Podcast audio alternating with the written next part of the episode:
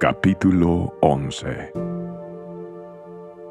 Ama al Señor tu Dios y obedece siempre sus requisitos, decretos, ordenanzas y mandatos. Ten en cuenta que no dirijo estas palabras a tus hijos, los cuales nunca conocieron la disciplina del Señor tu Dios, ni vieron su grandeza, ni su mano fuerte, ni su brazo poderoso ellos no vieron las señales milagrosas, ni las maravillas que hizo en Egipto contra el faraón y toda su tierra.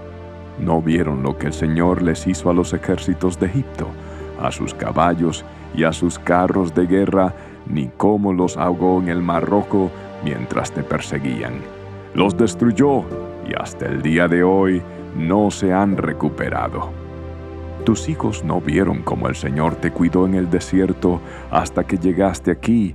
No vieron lo que les hizo a Datán y a Abirán, los hijos de Eliab, un descendiente de Rubén, cuando la tierra se abrió en el campamento israelita y se los tragó vivos junto con los miembros de sus familias, sus carpas y todo ser viviente que les pertenecía. Pero tú sí viste con tus propios ojos que el Señor llevó a cabo todas esas obras poderosas. Por lo tanto, asegúrate de obedecer cada uno de los mandatos que te entrego hoy, a fin de que tengas fuerzas para tomar la tierra donde estás a punto de entrar.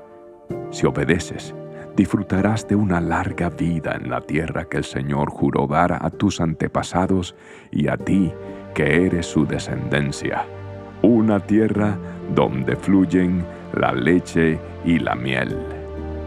Pues la tierra donde estás a punto de entrar y que vas a poseer no es como la de Egipto, de la cual saliste, donde tenías que plantar tus semillas y hacer zanjas de riego con los pies como si fuera un huerto.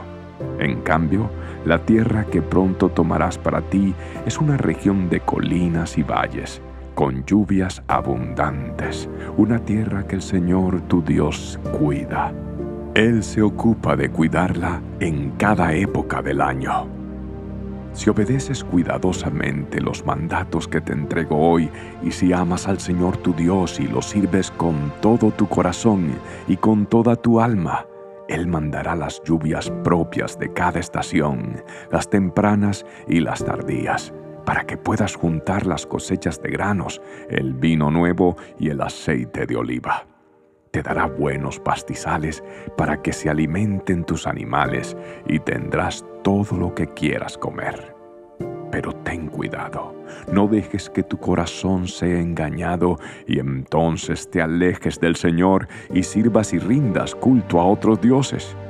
Si haces eso, el enojo del Señor arderá contra ti entonces cerrará el cielo y detendrá la lluvia y la tierra dejará de producir sus cosechas, así que pronto morirás en esa buena tierra que el Señor te da. Por lo tanto, comprométete de todo corazón a cumplir estas palabras que te doy.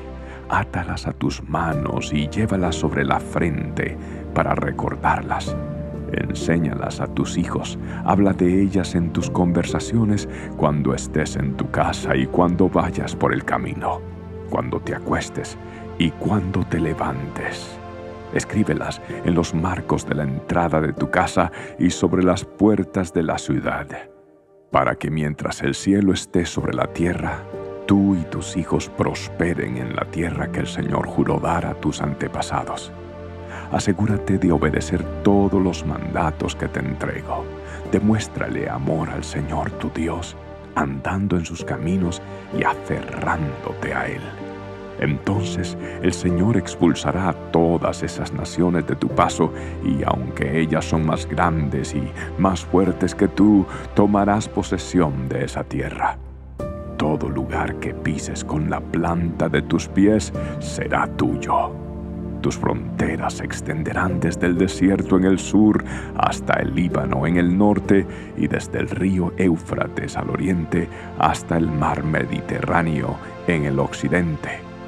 Donde quiera que vaya, en la tierra nadie podrá hacerte frente porque el Señor tu Dios hará que los habitantes te teman y se espanten tal como lo prometió. Escucha bien, hoy te doy a elegir entre una bendición y una maldición. Recibirás bendición si obedeces los mandatos del Señor tu Dios que te entregó hoy, pero recibirás maldición si rechazas los mandatos del Señor tu Dios y te apartas de Él y rindes culto a dioses que no conocías.